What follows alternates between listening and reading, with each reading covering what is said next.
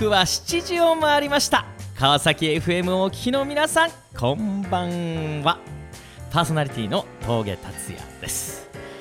第27回目峠達也のラジオ新四録。この番組は経済界スポーツ界医療界などさまざまなジャンルで活躍する方を毎週1名ゲストでお招きして人生の分岐点や心に残る言葉などを紹介していただくそんな内容です。いわば人生の道しるべをちょっと先を行く先輩方に教えていただきながら自分も含めリスナーの皆さんも一緒に成長していけたら素敵だなとそのように考えました。それでは1曲目クレイジーキャッツで本棚行進曲。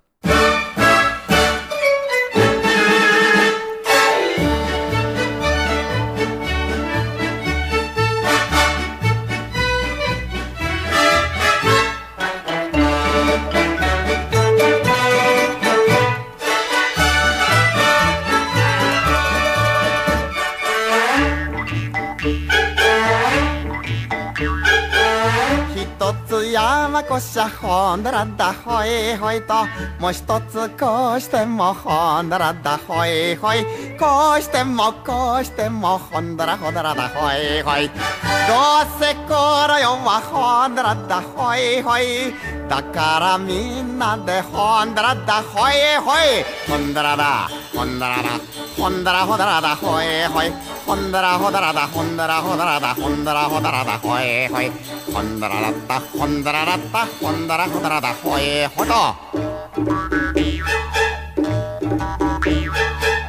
あの子と会ったらほんだらだほいほい。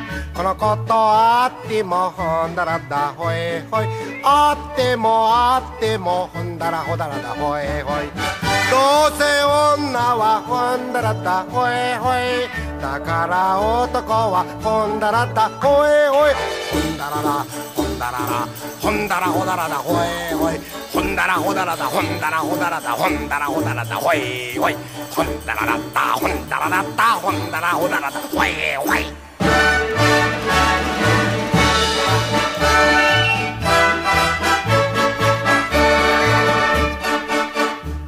へ行ってもほんだらだほいほい。こっちへ行ってもほんだらだほいほい。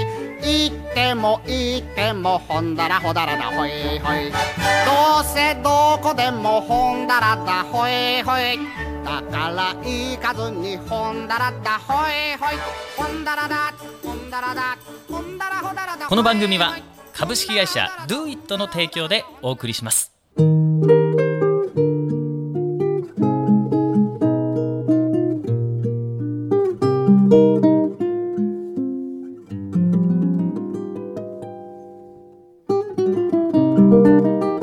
本日のゲストをご紹介しましょう。まあ超有名人に来ていただきましたよ。株式会社月屋まあ、月屋といえばヤフーランキングね。ヤフーラーメンランキング埼玉ナンバーワンに輝きました。榎本孝之社長です。どうもありがとうございます。こんばんは。いやありがとうございます。とんでもありません。ありがとうございます。なんですかなんかこうやってね改めてこうラジオに出ていただいて僕光栄です。嬉しいなという気持ちで今いっぱいなんですけども。僕も本当に幸せです。本当ですか？はい。その笑顔のこの裏になんか僕に対するなんかこうもっと事前対応しろよみたいなそんな思いが垣間見えますけど。いやいやすごいなと思って。こんな感じで始まっちゃうんだなと思っそれって何準備をちゃんとしろってこと。ていやいやいやいややっぱりプロだなっていうふうに思いますよ。本ね当にありがとうございとます。んでもないです。ありがとうございます。あのーね榎本社長とはもう多分出会って意外とそうですねもう経ちましたよね。78年ぐらい。おそらくそうですよね。ね最初にお会いしたのは。そうですね、はいあの思います。研修の、そうですね研修の場アチューメントさんの研修ではい。お会いしたと思いますけど、い、やー僕ようやく改めてこうお話しさせてもらえるってすごく嬉しいなと今思ってるんですけいや僕もね本当峠さんにはいろいろ聞きたいことがたくさんどあっていやいやいやいや今日は教えていただがきたい赤裸々にしたいなと思ってマジっすか？あの何年ぐらいになるんですか？月夜さんも。うち月屋は15年になります。15年。はい。いやーこの15年の道のりの中で今3店舗。そうですね。そして今年台湾に？え台湾に向けて今準備をしているところなんですけども、すごいですね、はい。もうちょっと単刀直入にこの15年、はい。まあ、当然いろんな、ね、出来事あったと思うんですけどこう山あり谷ありでいう例えば谷と言いますかじゃあここきつかったなっていうのをこう思い出してもらえるとどんなことがありました？そうですね。今3店舗やっていますけども、もう、えー、と閉めた店舗なくなった店舗が3店舗うんあるんですね、はいはいその中でも一番きつかったのは、まあ、本店だったお店が、うん。まあ、隣の家の火事、まあ、火をもらって、ええ。まあ、全焼してしまったっていうのがありましたね。年商で、まあ、1億3000万ぐらい売ってるうん。店舗だったんで、えうん、燃えてなくなっちゃいましたね。えいやいやいやいやいやいや。それは大変なことですよね。そうですね。もう本当にね前て店の前の国道が、うん。まあ、消防車11台集まって、え完全に封鎖をされて、はいはいはい。夕方のニュースにも出たりしたんですけどもねそれ見ながらそうですねもう全焼ですね。外側から燃えるのをずっと見てましたけども。もうあの怪我はなく？そうですねお客様もね全部あのあ誘導できて、えーと避難されて全然大丈夫だったんですけども。でそこにはもうお店は？今はもうなくなりました。ない。はい。うん。それがまあ理由でと言いますそうですうねうんでもねあのまあもともとそこがもうスタートのお店だったんですね、うん。ただもともとその父の商売をやってた場所をラーメン屋に転業したところだったので、それこそね駅から徒歩25分の場所だったんですよ。ええ。徒歩で駅から25分？はい、はい。でそこでまあ1億以上の。そうですね。すごいですね。すごい行列店だったんですけれども、え。でもねなんかそのまあそこからスタートしたんでどうしてもそこを中心にこう展開をずっと考えていたんですね。だけどそこが燃えてなくなっちゃったんで、別にそこを中心に展開する必要がなくなって、うん。今はもう3店舗ともだいたい駅から徒歩1分っていう立地でやってるんですけれども、うん。まあ、そこがやっぱり燃えてなくなったところがきっかけで、すごくそのなんていうかな制限から抜け出せたというか。ああなるほどですねうんなるほどなるほどなんかまあ固定概念じゃないけれどもそうですね。いろんなアイデアがこう湧いてきたっていううんそうですね。なんかあの従業員の教育もものすごい力入れてらっしゃいますよねそうですね。やっぱり、ううん飲食はやっぱりスタッフがねいかにこう個々で働いてくれるか。結局そのうんお客様の前に立った瞬間、はい。その個々の判断力によって全てが決まるので、ううん。だからやっぱりそのお客様に接しているスタッフの人たち、私たちはその最前線で働いてくれている人たちっていうふうに考えていて、それをいかにお客様に感動していただけるかっていうことを、一人一人のスタッフが自分でこう見つけられるようなうん。ことを意識してなんかねホームページやあのフェイスブックはい。あの拝見してますけど、あありがとうございます。なんかこう従業員のスタッフさんが楽しそうなこう印象がはい。ビシビシ伝わってくるんですけど何ですかその秘訣は？そうですね。でもやっぱり、お客様に喜んでもらえるのってすっごい嬉しいことなんで、そうですよね。はい、だからお客様が何を欲しがってるかとか、はいはい。それをこうアンテナを磨いて、うん。察する力を磨いて、うん。お客様のこう心のピンポンをこうジャストタイミングで押した時に、えお客様も感動していただけるけども、それをやったスタッフがえ感動するんですよね。えなるほど、でその楽しさを、えまあ、トレーニングの中でこう伝えたりとか。えいやー気になるなそのトレーニング。だってね、まあ、言うならばあのラーメン屋さんっていうのはわずか多分いらっしゃいませって入ってどうでしょう？ラーメン出てきて食べておそらく15分20そう分ぐらいの世ですね。界ですよね15分20分ですね。その世界観の中ではい。感動をいわゆるこう与えていく。はい、んなことをこう伝えてるんですか？やっぱりこうお客様何が欲しいのかっていうのを、まあ、イメージすることですよね。だからラーメンがテーブルに着いた時にお客様が何さか探してたらば、お箸探してるとか,、一口食べて何か探したら、ん。胡椒探してるとか、うんうんいいところまで食べてキョロキョロしたら、うん。替え玉がしたがってるとか。うんああなるほどでそのどお客様がうん。今この瞬間に何を欲してるのか、うん。それを0.2秒で提供するとうん。お客様は感動をしてくれるんですね。うわー0.2秒そうですね。10秒経っちゃうとちょっと満足に下がってしまう。うん30秒だ経ったらもう不満足になってしまう可能性もありますよね。15分の間で言えば、なるほどなるほど、はい。じゃあまあラーメンの味はもちろんのこと、はい。お客様が、まあ、何を今求めてるのか、はい。それをこう0.2秒ではい。察して、そうですね。即動いていくと、そうですね。どういうこう人材を採用してるんですか、いやでもうちはそんなにこう、うん。そのそうです。もう誰が来てもうん。育てられるようなうん。ことを意識してはいトレーニングをしてると思います。本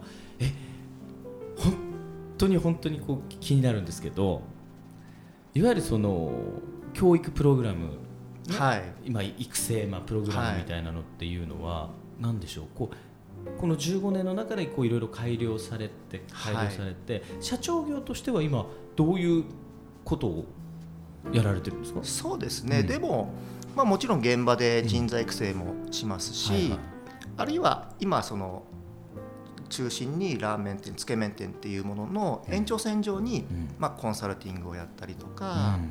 あるいは通販物販をやったりとかでその延長線上にまた海外っていうところをやってるっていう形ですね。う。ん。はい。現場に出られてるんですか？現場出てますね。あはい。そうなんですね。やっぱりそのお客様との距離感とかっていうのっていうのは、やっぱり直接、うん。まあ、教えるってこともそうですし、うん。まあ、一番大切なのはケーススタディっていうことで、うん。今のタイミングだったらこういうふうにした方がうん。もっと良かったよねってうんいうことを実際にさらに良くする方法っていうのをどんどんどんどんこう伝えていく。うん。でそれを引き出しに入れてってもらって、うん。だんだんとこうお客様が喜んでいただける。うんこう細かいところにこうできるようになっていくっていう感じですかね。ねすごいな。ちょっと一曲いっときましょうか。おこの曲は月屋ロック？そうなんです、うん。なんうなんでしょう？うちのテーマソングなんですけど。テーマソング、はい、月屋ロック。はい、ちょっとオリジナルでおす。月屋ロック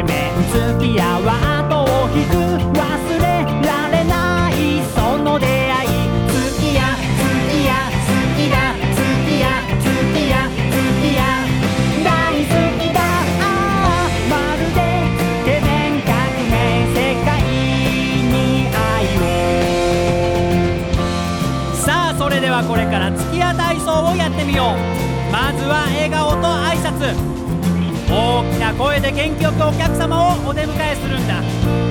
後についてきてくれ。こんにちは。こんにちは。いらっしゃいませ。いらっしゃいませ。もっと元気よく大きな声で。こんにちはお客様。何名様ですか？いらっしゃいませお客様。こちらへどうぞ。最高の笑顔と元気でお客様をお出迎えするんだ。覚えておいてくれ次に元気よく挨拶ができたらご注文をいただいた商品を作ってみよう。そう月屋のつけ麺だ。作る時のポイントは麺の湯切り。腰を入れて大きく振り下ろすんだ。いややいやこの時しっかりと腰を入れてないと麺に腰が入らないから気をつけてくれ。いやいやさあつけ麺ができたらお客様のもとにお届けするんだ。もちろん元気よく笑顔でお届けするのを忘れずに。そうだすき家では商品をお届けするだけではなくお客様に喜びも一緒にお届けするんだ。元気接客快適空間まさに食のエンターテインメント。すき家のつけ麺を食べて幸せに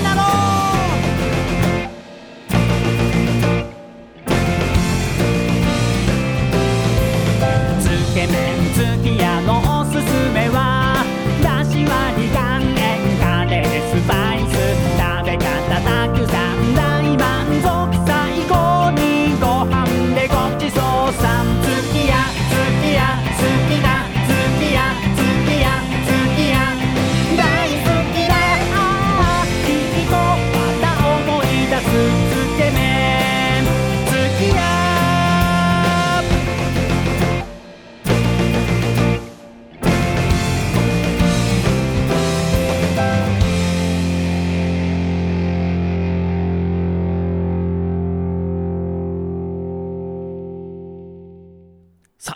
き榎本社長にお話聞きたいと思いますけどもあの僕は北海道の出身なんですよ、はいはいはいま田舎町出身なんですけど、まあ、大体あのふこう思い出してみると学生の頃から将来どうなりたいの？なんていう話になった時に飲食店やりたいとか、ね、あの自営業やるんだみたいな子っていると思うんですけど、社長はもともとはどんな、まあ、いわゆる、ね、そのお父様のお仕事をやられてたんですか？もともと。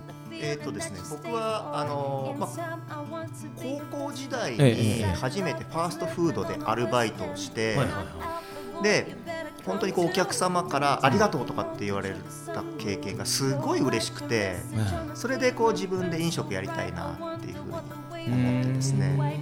で今もう好きだから飲食やってる。感じはないんですけども、はいはいはい。でその高校時代にアルバイトしてたのがラーメン屋さんなんですか？えー高校の時はファミリーあのファーストフードですね。ファーストフード。モスバーガーでやってたんですあの有名な。けどもはい。はいはいはい。そのその後もいろいろやりましたね。アルバイトの中でも。飲食店。飲食店でバイトをしてました、はい。なるほど。でその後にあの何か起業されてたんですか？そうですね。僕は焼き鳥屋を焼き鳥屋さん。はいやってました。えー。えどうしてまたラーメンにこう挑戦しようと？あのねでもやっぱりラーメン好きなんですね。あ振り返ってみたら。はい。もう土台にですね。そうですね、うん、最後まあラーメンで本気でちょっとやりたいなっていうのがあったんで、えーはい、ラーメン屋に入ってきました。じゃあもう職人としてやられたんですか？そうですね。あの商品はあのやっぱ自分で作りますので、うん。はい、ラーメンを作れる。まあちょっとあるお店に勉強させてもらいに入って、でその味を持って自分で独立したっていう形ですね。はい、そして今ではねラーメンランキングが埼玉ナンバーワンですからね。ありがとうございます。いやー。僕も結構海外行くんですけど、はい。まあ、海外ってねラーメン店あると嬉しいですしね。そうですね、うん。ラーメンって食べたくなっちゃい食べますよね。たくなるんですよね。でもねぜひね月屋さんも本当世界中に進出してほしいなと思いますね、はい、うんうん、なんであんまりねあの僕なんかアジア結構攻めてますけどあのラーメン屋さんでねなんかね美味しいなっていうの正直感じなかったりとかあとその接客？はいはいはい。やっぱさっきの教育じゃないけれども、えー。やっぱなんかね日本とは違いますよね。そうですね。ね、うん、やっぱおもてなしみたいなこう接客ってなかなかないなぁと、うん、もう本当に感じてるので、もしこの月屋さんが世界に行ったら。ものすごいこう日本に貢献するんじゃないかと思いました今そう。ですね。あの、うん今ちょっとねあの台湾に出店をしたいと思って、ねはい準備をしているところですね。いやー楽しみですね。でもそうですね僕ねその今回台湾に出店する中でいろいろこう台湾のことを学んだんですけれども、はいやっぱりすごい台湾って日本のこと大好きな方が多いですよね。うん。はい、でただ単にこう台湾に行って行きたいなっていう風な思いだけでやってたんですけど最近思ってるのは、月屋っていう店が台湾に行くことで、日本の役に立つか、うん。そして台湾の役に立つか、うん。この2つが、まあ、もしできないんであれば、やっぱ台湾に行く意味ないなっていうのを最近すごく思ってい。てぜひ出店するにあたっては日本の役に立ちそして台湾に役に立つっていうお店を作りたいなっていうふうにすごく思ってます。素晴らしいな。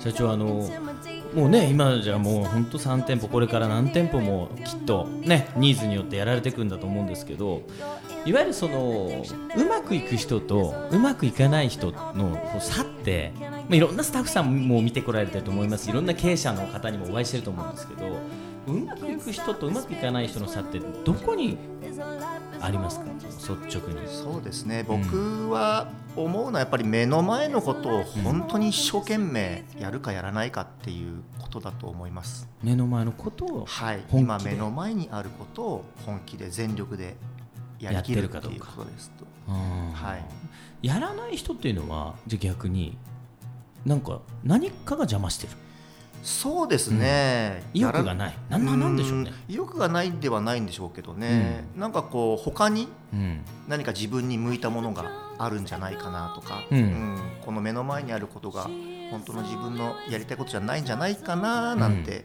疑問に思いながらやってるんじゃないですかね。なるほどね。うん。だからもしかしたら目の前のことって自分に向いてないことなのかもしれないけれども、うんやっぱり全力で本気でやってみた時に初めてああ向いてないなっていうのが分かると思うんですよね。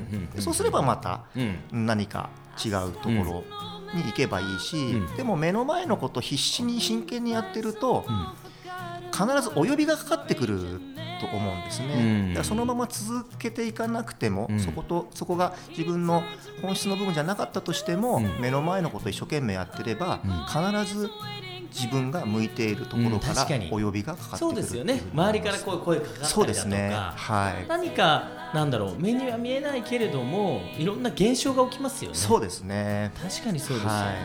まあ、そういう意味ではなんて言うんでしょう、まあ、じゃあちょっと経営者としてはい。あのこう環境づくりというか、はい。目の前のことをこう一生懸命本気でやろうぜっていうような環境づくりとして、はい。社長が何か取り組んでるようなこととかってありますか？うーんそうだな。でも僕がやってるのは自信を持ってもっとやればいいじゃんっていうふうに言いますね、自信のない子がすごく多くてうん。そのことだけは。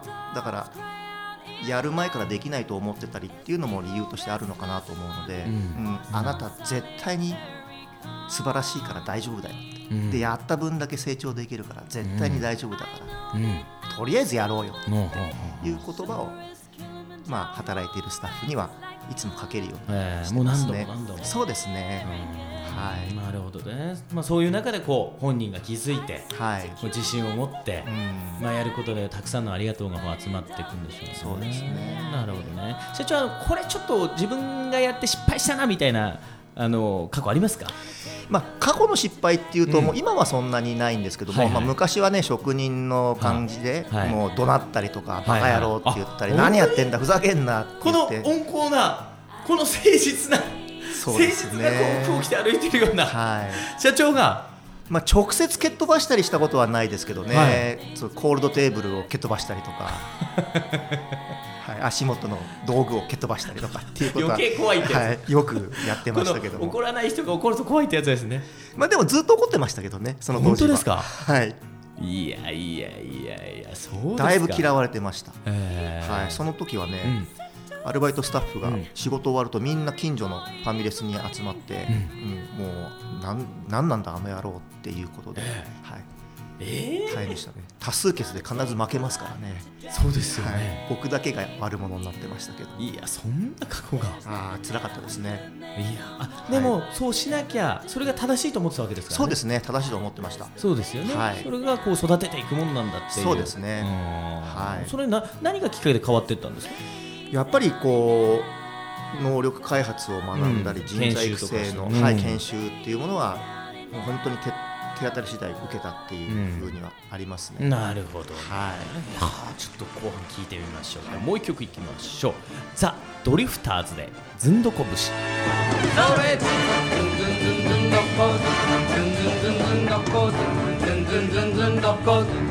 学校帰りの森陰で僕に駆け寄りチューをした。セーラー服のわせなこ甘いキスが忘れよかそれ毎日通った学食の赤いほっぺの女の子内緒でくれたラーメンのしょっぱい味が懐かしい！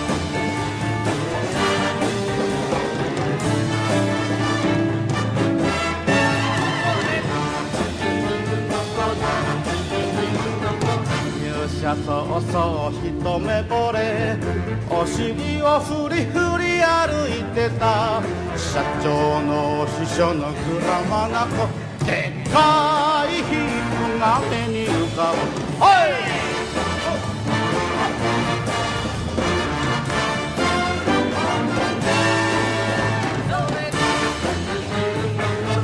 ズンズンズンズンどこ飲んでくだまき噛みついてパパヤ潰れた俺の耳元でパパヤ体に毒よとささやいた。飲み屋の娘が一出し。はい。やってきました県大機パパヤふてくされ女房は家でして。パパヤ洗濯ご飯だ新婚当時を思い出す。誰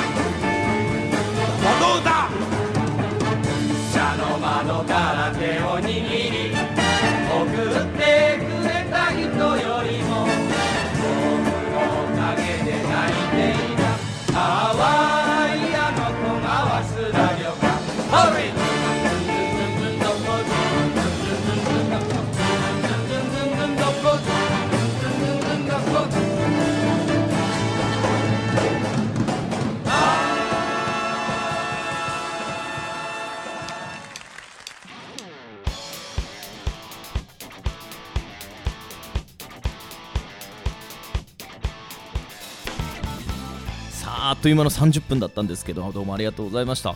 今回ね選曲していただいた3曲はなんと月屋さんでね流れてる曲ということで。そうですね。ねなんか楽しいですね、はい、昭和歌謡が中心に流れてるおなるほどね。い。やちょっと月屋ロックもね、はい。ちょっと聞きに僕も行きたいなと思ってますけど美味しいラーメンぜひねその時はお願いします。社長ねぜひね最後にちょっとメッセージ欲しいんですけどね、はい。成功したいともっと幸せになりたいと思ってる人にぜひねメッセージいただけたらなと思いますね。こんなとこに注意してあるいはこんなねことに気をつけて頑張ってねっていうようなねメッセージをいただけたらなと思うんですけどね。どうでしょはい、うん。大切なことは、うん。やっぱり明確な夢を持つことだと思うんですけれども、うんうん。ずっとね僕明確な夢って何かこう数値化したりとか、うん。具体的な何かイメージっていうものをかななんて思ってたんですけど最近すごく思ってるのは、明確な夢っていうのは、一切の恐れやううん。一切の制限やうん。もう何のこうしがらみもなくうん自分の心が本当に望むもの、うん。それを明確にすることが、うん。やっぱりなりたい自分になれて、うん。自分の人生を成功させるポイントだっていうのはもう本当に心から今思ってます。じゃあ心から来る。そうですね。本当の心から来るはい。イメージやりたいことですね。うん。これをやりたいと、はい。なるほど。純粋に思える、はい。まあ、小さい頃に描いた、そうですね。ね。子供の子頃の。供の頃のね、はい。にこう一度帰ってみて、はい。本ワクワクするような、はい。そこにこう向かってほしいと。はい。でそれが見つかれば自動的にそこにたどり着くと思います。なるほど。いやー貴重なメッセージありがとうございました。本日のゲストは榎本孝之さんでした。どうもありがとうございました。どうもありがとうございました。さあ峠達也のラジオ新記録いかがだったでしょうか？皆さんまた来週お会いしましょう。Do it! この番組は株式会社 Do it の提供でお送りしました。忘れは